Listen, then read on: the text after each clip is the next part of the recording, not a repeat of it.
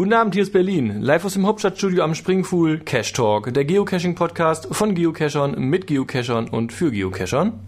Und wir haben wieder den Mönk am Mikrofon und eben noch in eckigen Klammern und jetzt schon auf dem roten Sofa im Hauptstadtstudio Martin. Grüß dich, Martin. Hallo. Und wir haben wie immer dabei Mika, na immer nicht, aber fast immer. Ja. Mika. Hallo Mönk. Grüß dich. Und am Telefon zugeschaltet Ruhrkosch, äh, Ruhrkescher. Christoph, grüß dich. Glück auf, aus dem Ruhrpott. Heute zum ersten Mal dabei. Das Ruhrgebiet ist ja groß. Welche Ecke vom Ruhrgebiet ist das da, wo du herkommst? Mittendrin, direkt aus Essen. Essen. Ja, ähm, meine Geografiekenntnisse sagen, es muss irgendwie, Bochum ist nicht ganz weit weg. Bochum ist unsere Nachbarstadt zur östlichen Seite raus. Genau, da war ich jedenfalls schon mal, da gab es mal Mega-Event und da gab es ähm, auch dieses Caching Under the Stars. Warst du da beteiligt?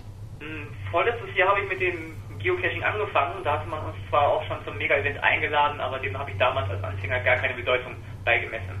Okay. Wir haben sonst eigentlich was anderes gemacht. Unser Thema, was ich diesmal so ein bisschen fortsetzen wollte, ähm, die Blogosphäre. Da habe ich mal geguckt, wen man da heute mal einladen kann und dann bist du mir da auch aufgefallen. Blogosphäre, das ist ja, ähm, ja so angelehnt an dieses Wort Logosphäre, Welt der Worte. Ähm, und ja, mittlerweile hat so der ein oder andere einen Blog. Ich glaube, Martin, du hast jetzt auch einen Blog, ne? Noch nicht ganz, aber einen Aufbau. Wie kommst du zum Blog?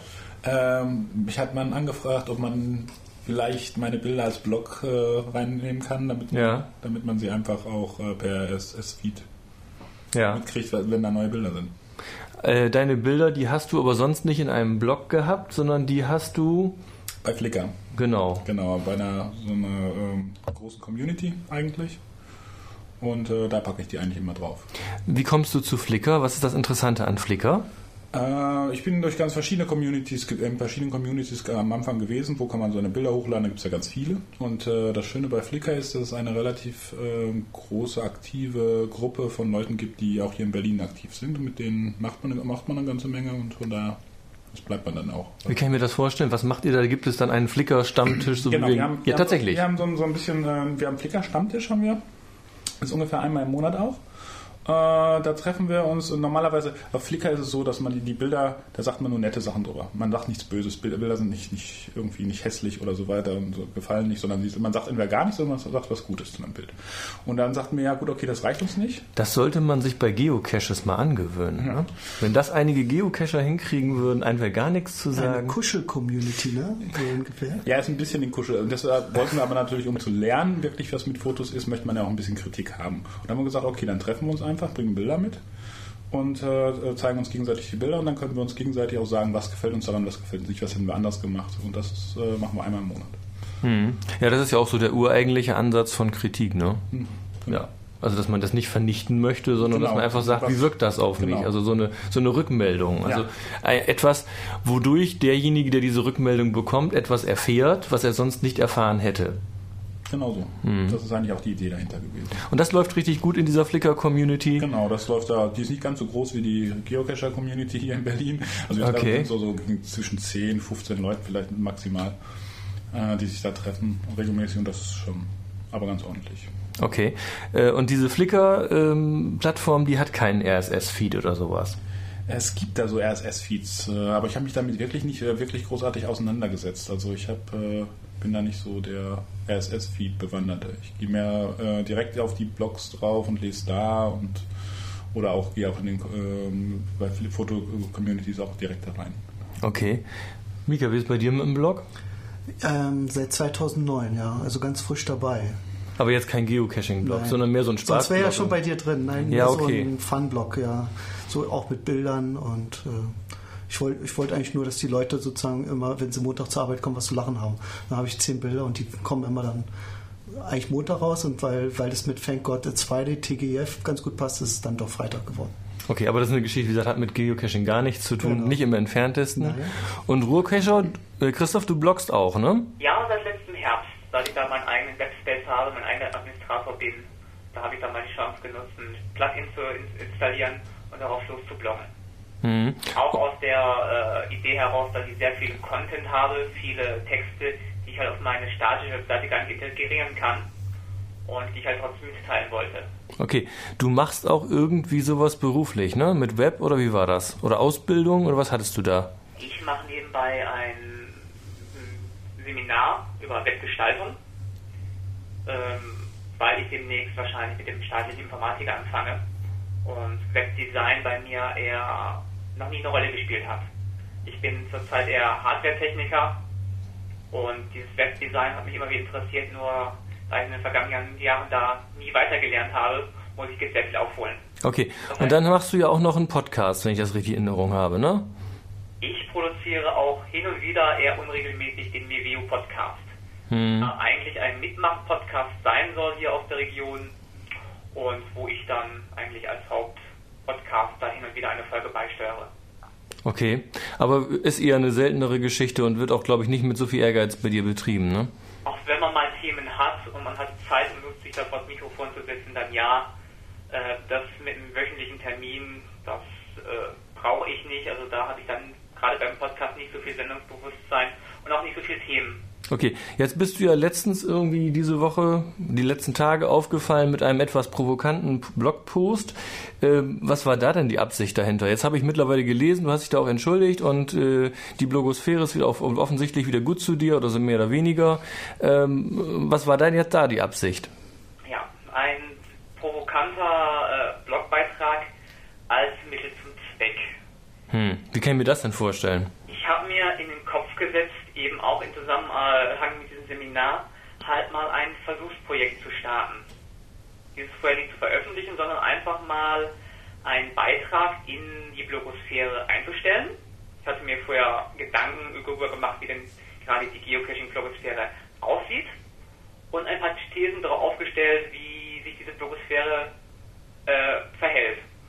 Denn ich denke mal, wenn wir heute über die Blogosphäre sprechen werden, dann werden wir auch über besondere Merkmale oder immer wiederkehrende Verhaltensweisen sprechen. Und diese einmal mal nachzuhalten, wie sich denn ein Beitrag verbreitet, wie der verlinkt wird, was mit den Klickzahlen passiert, was passiert, wenn ein Beitrag nachträglich geändert wird, das sollte man an praktischen Versuch festhalten. Okay, um das mal abzukürzen, ist das denn so gelaufen, wie du dir das vorstellst?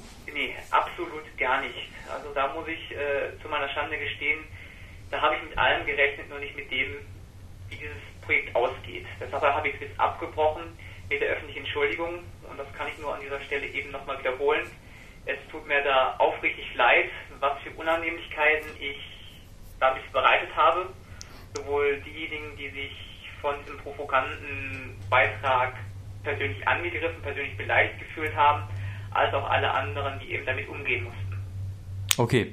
Martin, du hast gerade schon sowas erwähnt, ähm, Blogosphäre oder diese, diese Flickr-Community, das ist ja so ein bisschen so eine, so eine Kuschelgruppe, ne? Oder hast du das gesagt, Mika? Ich weiß nicht. Mir fiel das Wort ein, aber er kennt sie natürlich besser. Ich kenne die Flickr-Gruppe nicht.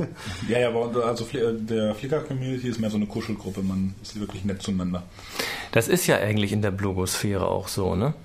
Die Dosenfische hatten da kürzlich so ein Posting, ich weiß nicht, ob du das gelesen hast, Mika? Wenn du mir noch den Titel sagst oder wo Oh, Geowelten, seid nett zueinander oder irgendwie sowas war das. No, ich kenne nur erst mit den Reviewern, ne? Nee, nee. Also es geht im Prinzip darum, dass man, ähm, wenn man jetzt in der Blogosphäre... Ach doch, vom Sandmann. Vom Sandmann, Dieser etwas längere Artikel, ja. Ja, ja. Doch, den habe ich gelesen und naja... Es geht im Wesentlichen um Selbstverständlichkeiten. Also einmal, dass man so ein bisschen nett zueinander ist und die Kritik eben konstruktiv. So habe ich zumindest jetzt gerade verstanden. Das also war auch teilweise ein bisschen indifferent. Passiert, ne? Ja, und zum anderen natürlich auch, dass man, wenn man irgendwo. sich gegenseitig referenziert auch, ne? Ja. Also, dass man sagt, woher man die Quellen hat und so. Also genau. Eigentlich, eigentlich, ist das Usus, ne? Sollte man ja immer machen. Das ist ja auch, sag ich mal, ähm, Brot und Butter für die Blogosphäre. Ja. ja. Also, wenn ich, wenn ich einen Blog habe, dann ist ja gerade wesentliches Merkmal dieses Blogs, dass ich damit nicht alleine dastehe in dieser Blogosphäre, sondern dass ich andere irgendwie verlinke. Das heißt also, das habe ich dort gefunden oder ich beziehe mich jetzt mit meinem Blogpost auf dieses Blogpost, was da hinten war. Mhm. Und das sind ja, sage ich mal, diese, diese virtuellen Streicheleinheiten, die da verteilt werden. Ne? Also ich freue mich dann ja auch, wenn irgendjemand mich verlinkt und ich glaube, das ist sowas ganz Wesentliches. Wobei da kommt ja dann dieser Kritikpunkt, den die Doppel-O-Agenten hatten, dass sich das teilweise alles so ein bisschen wiederholt ne? und keiner so ja, irgendwie das Interessante fehlt, sondern alle quatschen den anderen bloß hinterher. Ja, da braucht man das richtige Händchen für, denke ich. Ne? Also, dass man. Das beste, ja, das bessere Konzept, ne? oder seine, sein Profil, was bisschen rausragt, würde ich sagen. Seinen eigenen Stil, genau. halt eine Möglichkeit gegeben, Gelegenheiten, Inhalte schnellstmöglich oder optimal umzusetzen. Hm. Ja, ich denke, da braucht man so das richtige Händchen zu sagen, okay, das ist jetzt da schon gelaufen, das ist jetzt nicht mehr so spannend oder das ist zwar da schon gelaufen, aber da möchte ich noch was zu sagen. Also wenn ich was dazu zu sagen habe, dann ist das eben mein persönliches Bedürfnis. Mhm. Und ich sag mal, so ein Blog, das ist ja auch so eine Geschichte, wo ich selber das sagen kann. Wie heißt das so schön? Jetzt red ich. Ja, also jetzt kann ich das sagen, was ich schon mal, mal sagen wollte. Das ist meine Ecke, da redet mir keiner rein. Was ja übrigens anders ist als im Forum. Ne? Ein bisschen reinreden tut man dir ja schon. Es gibt ja Kommentare. Ne? Ja gut, okay. Das ist ja die Geschichte, die wir gerade hatten mit dem Feedback auch. Ne? Also ohne Feedback wäre das Ganze ja nichts. Ja. Aber ich wollte noch mal darauf hinweisen, also ich fand das ganz toll, ähm, dieser Ansatz von den Dosenfischen, also von Sandmann genau genommen, ich fand ihn so ein bisschen indifferent, also ähm, es, es kam nicht so richtig ganz klar für mich rüber, was er genau da kritisiert, aber das Ganze wurde dann auch sehr konstruktiv und hat gesagt, also das und das und das sollten wir tun, dort nachzulesen. Ähm, das äh, muss so funktionieren. Und es gibt da so eine Geschichte, dieses Märchen von den Kuscheltüchern. Sagt mir jetzt nicht. Nee. Steht wahrscheinlich auch nicht beim über den Grimms Märchen. Naja, das ist ja, das ist kein richtiges Märchen. Es geht darum, dass es eine Welt, da wird eine Welt aufgemalt. Also wer es lesen möchte, das Märchen von den Kuscheltüchern findet Google sofort. Ähm, da wird eine Welt aufgemalt, in der jeder eine ganze Tasche voller Kuscheltücher hat und das kann ja jemand anders geben und dann freut er sich. Und das Tolle an diesen Kuscheltüchern ist, die gehen nie alle. Da kommen immer neue Kuscheltücher in die Tasche nach. Das heißt, man kann davon verteilen, so viel wie man will. Also analog zu den Blogs, wo man so viele Links an andere verteilen kann, wie man möchte, das kostet einen nichts. Ja? Aber die anderen freuen sich darüber. Und die können dann auch Kuscheltücher verteilen. Und dann kommt irgendwann eine böse Hexe und sagt, ja, ihr solltet nicht so viele schöne Kuscheltücher verteilen, denn irgendwann werden die alle sein und dann habt ihr keine mehr. Ich gebe dir hier mal was, das sieht aus wie ein Kuscheltuch, ist aber kein Kuscheltuch. Ja? Und dann nimmt das Unheil seinen Lauf und die Geschichte geht weiter. Und wer es lesen will, liest die Geschichte am besten selbst. Tja, Martin, du bist ja heute hier noch im Rahmen von Fotokompetenz. Mhm. Eine Sache, die immer wieder gefragt wird im Geo-Club, ähm, muss ich heute mit einbauen. Passt nicht so ganz zum Thema. Ähm, der Geocacher, was für eine Kamera holt er sich mal am besten? Ähm, du willst ja wissen von meiner Kamera her, dass ich so eine Spiegelreflex habe, eine relativ dicke. Äh, und das Problem, die macht auch äh, hübsche Bilder, gar keine Frage. Das ist eine tolle Kamera, da kommt man überall mit rein, ne? Ja, man kommt so ein bisschen mit als Reporter durch, wenn man sich so äh, aufspielt ein bisschen. Mit der entsprechenden Ausrüstung ist man da schon ganz gut dabei. Ne, also darf man immer ein Foto machen, ja, auf ja. jeder Messe, ist klar. Aber man kann sich auch immer nach vorne stellen und vor den Leuten einfach mal aufbauen und mal ein Foto machen. Okay, aber das aber, braucht der Geocacher nicht. Genau, das Problem bei dieser Kamera ist, die ist sehr schwer. Also wenn mein, meinen Rucksack hier mal hochhebst, das ist schon einiges an Gewicht. Mhm. Und das größte Problem einer Kamera ist, ähm, äh, wenn sie so schwer ist, man nimmt sie nicht mit und wenn man sie nicht mitnimmt, kann man keine Bilder machen. Und das ist schlecht. Also ja. von daher ist es am günstigsten eigentlich für jeden Geocacher oder für jeden, der eine Kamera haben will, muss ich eine Kamera holen, die er mitnimmt. Und hm. das ist dann je nach Größe, wie man sie gerne haben möchte. Aber ähm, um gute Bilder zu machen, und gerade bei, auch bei Geocaching, äh, reicht eigentlich fast jede Kamera aus.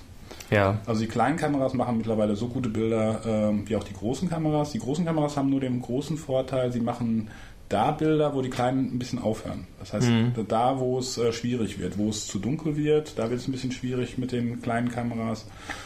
Ähm, also da an solchen Aktion, äh, Ansätzen, da ist so eine große Kamera schöner. Aber okay, aber das ist so Butter bei die Fische. Wenn du jetzt irgendwie zu Saturn oder Mädchenmarkt gehst, ähm, da kommst du rein und sagst, ach guck mal, das sind hübsche Kameras fürs Geocaching. Was muss da für ein Name draufstehen oder Nein, was für Eigenschaften?